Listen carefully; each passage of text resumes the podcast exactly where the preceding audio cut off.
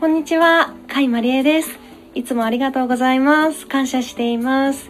毎日更新しています。こちらの音声配信ですね。はい。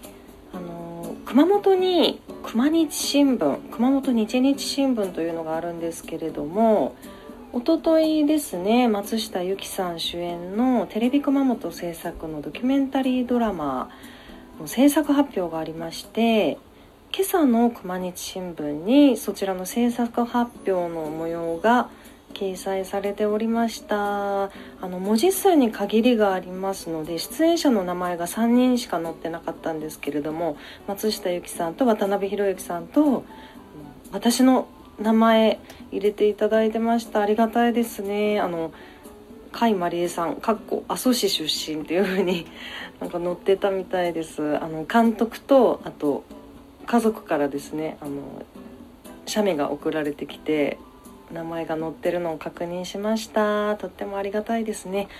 あの次の日曜日ですね。17日の日曜日に放送がありますのであの九州の方はテレビで見られますので夕方4時5分からですねぜひ見てみてください他の地域の方は FOD とか TVer で見られますのでよろしければぜひご覧ください。